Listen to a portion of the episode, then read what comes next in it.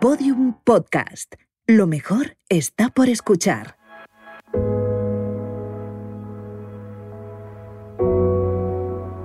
¿Cómo empieza una guerra?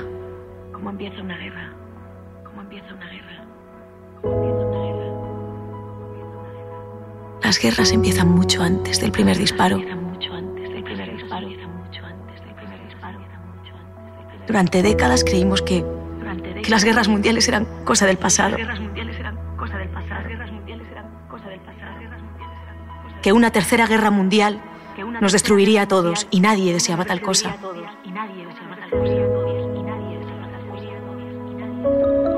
Eso creíamos todos. Eso creía también yo. Eso creía también yo. Eso creía también yo. Eso creía también Por supuesto, estábamos equivocados. yo. Estábamos equivocados. Estábamos equivocados. Estábamos equivocados. Guerra 3, tercera temporada. Episodio 8. El Gran Teatro.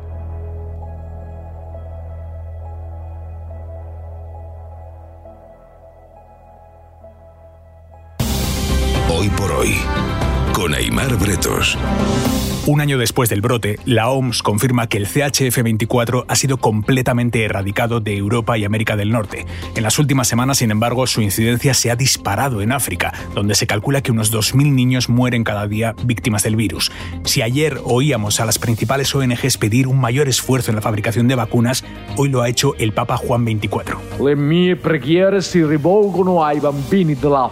Mis oraciones, ha dicho, están con los niños de África y con sus padres. Pido a quienes pueden ayudar que redoblen los esfuerzos. Rusia, sin embargo, no se da por aludida. Recordamos que la vacuna es una patente de un pequeño laboratorio ruso de carácter semipúblico. Según representantes de la empresa y del Ejecutivo, no es posible por el momento aumentar la producción de esta vacuna. Unas declaraciones que han sorprendido a muchos teniendo en cuenta que durante los... Reunión bilateral entre la presidenta de los Estados Unidos y el presidente de China se ha sellado con esta icónica imagen en la que los dos mandatarios se retiran las mascarillas ante la prensa y se estrechan las manos. Es el primer gesto de deshielo después de dos años y medio de tensiones entre los dos bloques. Tras la reunión, los líderes han prometido trabajar por una desescalada de la tensión, aunque ninguno de los dos ha querido concretar en qué podría traducirse.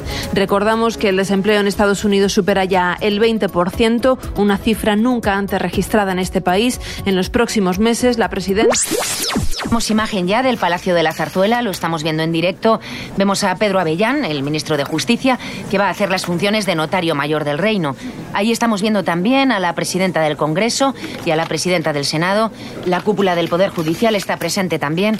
Y ahí entra ya Elena Bermejo, exministra de Asuntos Exteriores. Buenos días. Buenos días.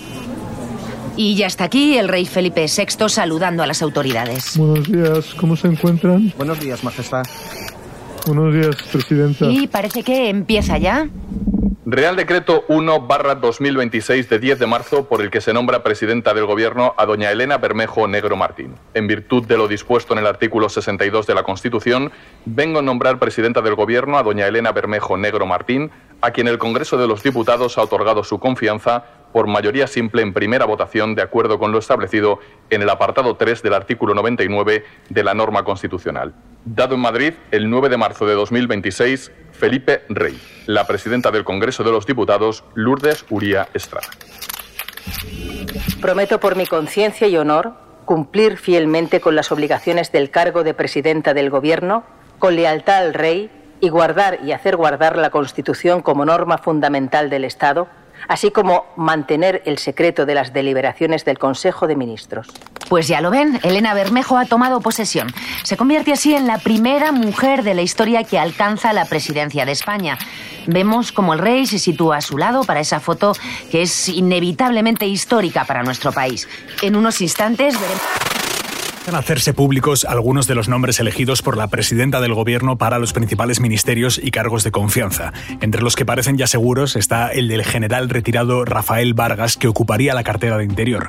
Vargas, que hasta hace dos años era jefe del Centro Nacional de Inteligencia, fue uno de los hombres de confianza de la presidenta Bermejo en sus años como ministra. También parece seguro que la periodista Raquel Aljona se convertiría en jefa del gabinete de la presidencia. Se confirma así un rumor por el que le preguntábamos en este mismo programa hace solo unos días. Escuchamos lo que nos dijo entonces. Como sabéis, conozco bien a la presidenta Bermejo y puedo asegurar que es una mujer muy responsable. Estoy segura de que su gestión en todo momento va a estar guiada por la ética y por los valores. Y si me lo pide, estaré a su lado, desde luego. Con estos dos nuevos nombres, son ya ocho las figuras del Ejecutivo que conocemos hasta ahora, si bien todavía no tenemos ninguna confirmación oficial. En principio no será hasta el viernes, en una rueda de prensa anunciada para las 12 del mediodía, que se de semana tenemos un buen montón de eventos culturales en la ciudad, pero vamos a empezar por el más sonado. Hoy mismo a las 8 de la tarde tendrá lugar la presentación del esperado libro Guerra 3 de Jimena Torres. Será la librería Amberes, pero adelantamos que ya no hay forma de entrar. Solo se podrá acceder con invitación y el despliegue de seguridad, por lo que nos dicen, será extremo. La calle entera será cerrada durante el acto y solo se permitirá el paso a los residentes que puedan acreditarlo. Recordamos que aunque ya no pesa una orden de captura sobre Jimena Torres, la periodista sigue estando amenazada, razón por la que vive todavía hoy en paradero desconocido. Estamos ante el que sin duda va a ser el fenómeno editorial del año y seguramente de la década. Un libro que ya está siendo traducido a 26 idiomas antes pues, incluso de su publicación. Yo creo que esto es lo más importante que os podemos contar. No se me ocurre nada más. ¿A ti? ¿Nos dejamos algo? Yo creo que has contado demasiado. Luego no se compran el libro. Supongo que tendréis alguna pregunta.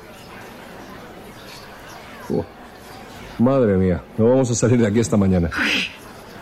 A ver, eh, tú, por ejemplo. ¿Me oís? Gracias por venir, antes de nada. Todos sabemos las condiciones en que vivís, escondidos. No irás a preguntarnos dónde vivimos, ¿no? no, no, no. Eh, Yo quería saber qué punto de vista tiene el libro. O sea, ¿se posiciona a favor de Corea del Norte o en contra? Mm, el libro refleja lo que yo viví allí. Lo cuento todo a medida que lo fui descubriendo. En ese sentido se parece un poco a una novela de intriga. Y mis posicionamientos, los posicionamientos de la narradora son los que tenía en cada momento. Al principio, cuando llegué a Pyongyang, tenía una idea sobre aquel país y aquella sociedad muy distinta a la que tenía cuando me marché. Y eso creo que está reflejado en el libro. ¿Te he respondido? Sí, gracias. Vale. Venga, ahora tú. Hola, em, yo quería saber por qué hay tan pocas fotos en el libro. Esa es para ti. Sí, buena pregunta. Eso también se cuenta en el libro. Me robaron la cámara, luego saqué alguna foto con el móvil. Y luego ni eso, porque nos pasábamos el día intentando que no nos mataran. Habrían salido movidas.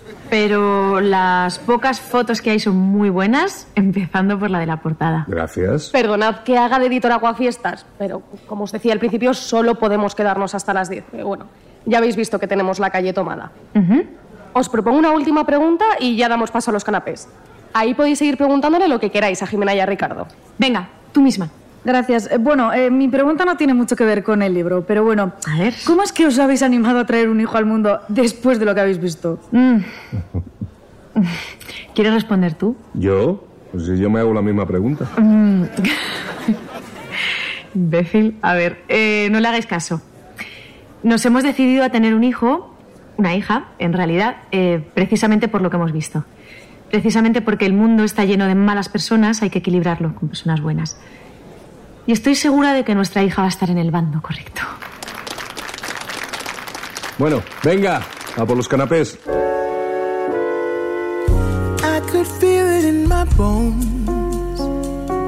There was something going on that should ¿Qué planes tenéis? ¿Pensáis volver a Corea? Oh, si vuelvo será un resort. Mis planes ahora son que Jimena se haga rica con el libro y vivir del cuento. Buen plan. ¿Y si falla? No, no puede fallar. Pero si falla, montaré una de esas tiendas donde hacen fotos para el DNI. ¿Y fotocopias? No, no, no, no. Fotocopias no. Nada de eso. Da mucho trabajo. Van a ser unas fotos de DNI muy buenas. Las mejores. Aspiro a que venga gente de todo el mundo. ¿Incluso de Corea del Norte? De casi todo el mundo. Oye, ¿y es verdad que han comprado los derechos para la película? Sí. No, eh, para una serie. Ah, qué bien. ¿Y qué plataforma? ¿Se puede contar? No, todavía no. Pero lo anunciarán pronto, imagino. ¿Y quién te gustaría que hiciese de ti? Pues no lo he pensado, la verdad. Yo veo a Emma Stone, ¿Quién es esa? la del musical aquel que ganó el Oscar. ¿Cuál? ¿Me perdonáis un momento? Claro. Richie, Dime, voy a salir un momento a la calle. ¿Estás bien? Sí, sí, sí. Necesito un poco de aire. Espera, te acompaño. No, no, no, no, no. Atienda a la gente. Estoy bien, de verdad. Vale, vale. ¿Dónde estábamos? Estabas a punto de meter una fotocopiadora en tu negocio. Antes muero.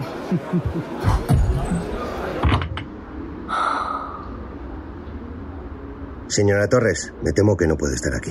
Solo quiero respirar un poco. Un minuto. Un minuto, un minuto, por favor. Bien. Dispositivos 5, 6 y 8, aquí 24. Torres ha salido. Necesito cobertura cerrada en toda la calle. Que no entre nadie. ¿Ni residentes? Nadie. Gracias. Siento que tengáis que montar todo este lío por mí. Para nosotros es un honor protegerla. Ya, bueno. ¿De dónde sois? ¿Guardia Civil? Es una operación conjunta. Yo soy de la Unidad Especial de Intervención. Ah, antiterrorismo, ¿no? Sobre todo, sí. ¿Te han mandado fuera alguna vez? La extranjero, quiero decir. Sí, cada vez que el jefe del Estado viaja a un punto caliente, nos encargamos de la seguridad. Wow, vaya. O sea que sois los mejores. Qué honor. Eh, perdone, me reclaman. Sí, sí, sí, sí, sí, contesta. Yo vuelvo dentro. Gracias por el minuto. De nada. Aquí 24, te escucho. Bueno. Vamos para allá.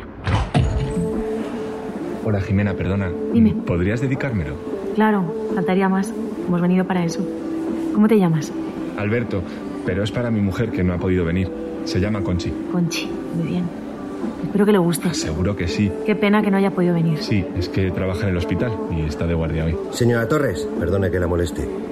Un agente de CNI quiere hablar con usted. ¿Ahora? Sí, está fuera. Vaya. Bueno, voy. Perdona. Sí, sí, sí, tranquila, te espero. No hay ningún problema.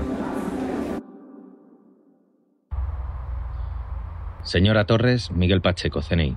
¿Qué pasa? Necesito que me acompañe, por favor. ¿A dónde? Ahí enfrente, a esa cafetería. ¿Qué?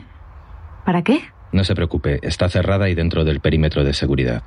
La escoltaré hasta el interior y me quedaré fuera. Un momento. No se preocupe, yo la excusaré ante su marido y los demás. ¿Para, ¿Para qué quiere que vaya allí? Es que mm, eh, no, me- no estaba planeado, nadie me ha explicado nada de esto. Alguien quiere verla, en privado. ¿Quién? Tendrá que acompañarme. Dígame quién quiere verme. Lo siento, no puedo. Joder. Venga. Vale. Vamos.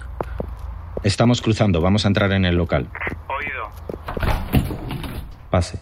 Hola, Señora Torres, Ernesto. discúlpeme, pero no recuerdo si le gustaba con leche. Les dejo solos. Pare.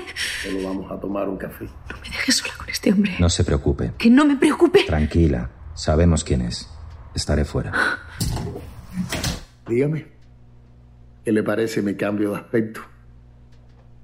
Dicen que la barba me queda bien, pero el pelo rubio se me hacía extraño al principio. ¿Qué está pasando aquí? Yo diría que se está haciendo realidad un sueño o una profecía. Le dije que me gustaría tomar un café con usted. Y mire por dónde. Aquí estamos. Azúcar.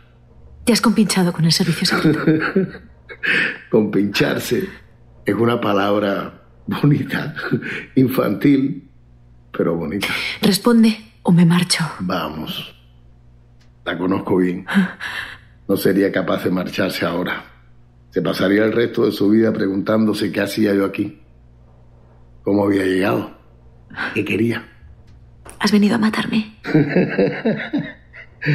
Por Dios, señora Torres, he tenido decenas de oportunidades para matarla. ¿Por qué iba a hacerlo ahora? Estamos en tiempos de paz. Ernesto. No, no, no, no. Ahora me llamo Alejandro. Alejandro Calderón. ¿Cómo conseguiste salir de Pyongyang? ¿Cómo has entrado en España? ¿Cuántas preguntas, señora Torres? ¿Sabe que yo he leído su libro? Mire, hasta lo he subrayado. Se pone a la venta mañana. ¿De dónde lo has sacado? Tengo mis contactos. Usted sabe. Es entretenido. Aunque no me gusta la imagen que da usted de mí. Me hace parecer, qué sé yo, un psicópata. Eres un psicópata. Entonces todos lo somos. Usted también. Dime, ¿qué haces aquí? Solo si se sienta conmigo. Vamos, las mujeres en su estado tienen que descansar. He oído que es una niña. No menciones a mi hija. Siéntese, por favor. ¿Qué quieres? Sabrá, señora Torres, que en lenguaje militar, el lugar donde se desarrolla un conflicto armado se le llama teatro de operaciones. Eso es porque todos allí son actores. Actores y actrices. Cada cual interpretando su papel, haciéndolo tan bien como puede. Eso es lo que ve la gente. El escenario, la representación. Pero el autor, el autor que ha escrito el libreto, a ese no lo ve nadie. Es invisible. Por más que en el fondo él sea el responsable de todo. El autor, fíjese, sabe cómo termina la obra antes incluso que empiece a representarse. y seguramente mientras se interpreta, él ya está pensando en la siguiente. ¿Qué hace? Oiga, ¿a dónde va? Estoy harta. Estoy harta de toda esa palabrería hueca. Si eso es lo que querías Soy contarme. un agente encubierto. Siempre he sido agente encubierto. Empecé a trabajar para los servicios de inteligencia españoles en 1994. Antes de eso trabajé para el MI6. Hace muchos años con los ingleses. Conozco muchos de sus secretos. De Inglaterra y también de Irlanda. Cosas bien feas. Les dejé por asuntos que ahora mismo no vienen al caso. Y desde entonces no pierden ocasión de intentar cortarme la cabeza. Lo intentaron en el Palacio del Sol de Kunsunsan, ¿recuerda? Haga el favor de sentarse, por favor. Sí. Con el CNI he vivido mejor que con los ingleses. Esa es la verdad. Mi labor en Corea del Norte consistía en facilitar información a Madrid, que luego Madrid vendía a Estados Unidos a cambio de, vamos a llamarlo, prebendas estratégicas. Algunas muy importantes. Pero entenderá que no entre en ese tipo de detalles. ¿Los espías españoles torturan a sus ciudadanos? Los espías, los españoles y los de cualquier parte hacen lo que sea necesario, especialmente cuando se ven entre la espada y la pared, situación la que por cierto usted me colocó. ¿Esperas que te pida perdón? Desde luego que no. Son como, ¿cómo que dicen ustedes? Gajes del oficio. Ni siquiera dudaste al disparar a Richie. ¿Sabe cuál es la primera causa de muerte entre los espías, señora Torres? Un breve momento de duda. ¿Por qué no me lo dijeron? ¿Y quién es usted para contarle secretos de inteligencia, señora Torres? Sé que se tiene muy buena consideración, pero con el debido respeto. No es más que una periodista. Ni siquiera el presidente lo sabe todo. Me está diciendo que no hay nadie en el gobierno que conozca todos los secretos de inteligencia. Los presidentes cambian, señora Torres. A veces muy rápido. Algunos solo duran un par de años. Y no hay nada más peligroso que un expresidente viejo y senil, con información sensible en la cabeza. Eso es ridículo. Tal vez. Pero es así como funciona. Solo algunos generales manejan cierta clase de información. Y solo el jefe de Estado la maneja toda. El rey. Si quiere pedirle cuentas a alguien, acuda a él. Seguro estará encantado de recibirla. ¿Por qué tendría que creerte? Me comprometí en contarle la verdad. No usted me creyese. ¿Y por qué ahora? Porque ya no importa. Estoy quemado, señora Torres. He sufrido demasiada exposición pública. Y ya no valgo como espía. Al contrario de lo que se cree, la atención mediática es estupenda para un espía, pero solo durante un tiempo. Para una misión. Y esa misión ha terminado. En unas horas tomaré un vuelo y desapareceré para siempre. Pero antes de eso, quería tomarme este café con usted. Se lo debía. Aunque usted no me crea. Soy un hombre de palabra. Mataste Caral. Disparaste a Richie. Lo hice por seguridad. Por tu seguridad. Por la de la misión, señora Torres. Hice lo mismo que usted. No te atrevas a decir eso. ¿Cuánta gente murió por sus acciones? Usted también ha dejado un reguero de sangre tras sus pasos. Jim Lee, el librero, el embajador de Seúl. ¿Acaso le importó? ¿Acaso decidió volver a su casa y quedarse allí tranquilamente? No. Regresó a Corea del Norte, causó más muerte y lo hizo como yo, por un bien mayor. No somos tan distintos, señora Torres. La diferencia es que yo lo admito. Eso no es verdad. No es verdad. Quizás usted pueda negar su naturaleza, señora Torres, pero yo no puedo. He matado, sí, he secuestrado y torturado, he dejado niños huérfanos, he causado mucho dolor. Pero créame que he evitado mucho más igual que usted. Disculpen, señora Torres. Su marido insiste en saber dónde está. No vamos a poder retenerle mucho más. El señor Ortega y su carácter. Ya voy. No. Me voy yo. Ya está listo mi coche. Sí, le espera en la parte de atrás. Salga por la cocina. Bien, gracias. Señora Torres, me temo que no volveremos a vernos. Eso espero. ¿Te importaría dedicarme el libro? Vete al infierno. Usted siempre tan teatral. ¿Sabe usted cuál es la diferencia entre una noticia falsa y un hecho histórico, señora Torres? El tiempo que tarda en desmentirse.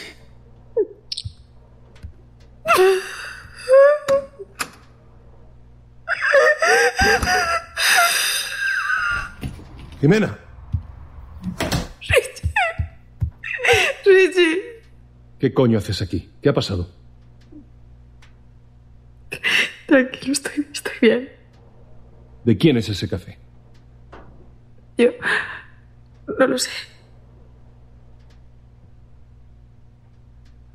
No sé nada.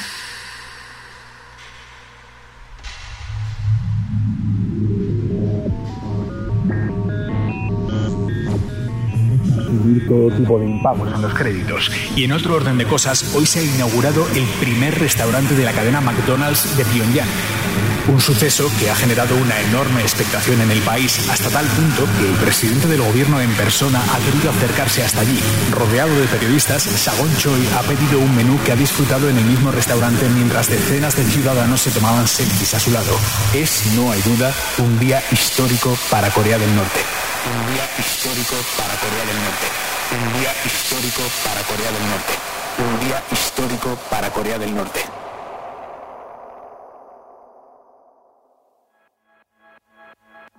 Guerra 3 es una serie original de Podium Podcast. Escrita por José Antonio Pérez Ledo, dirigida por Ana Alonso, realizada por Roberto Maján y producida por Jesús Blanquiño y David Tomillo. Con la participación entre otros de Adriana Ugarte, Carlos Verdem, Ana Wagener, Nancho Novo, Juan Fernández y Aura Garrido. Ilustraciones originales de cada episodio de David de las Heras. Producción ejecutiva María Jesús Espinosa de los Monteros. Todos los episodios y contenidos adicionales en podiumpodcast.com y en nuestra aplicación. También puedes escucharnos en nuestros canales de Apple Podcast, Spotify, Evox y Google Podcast.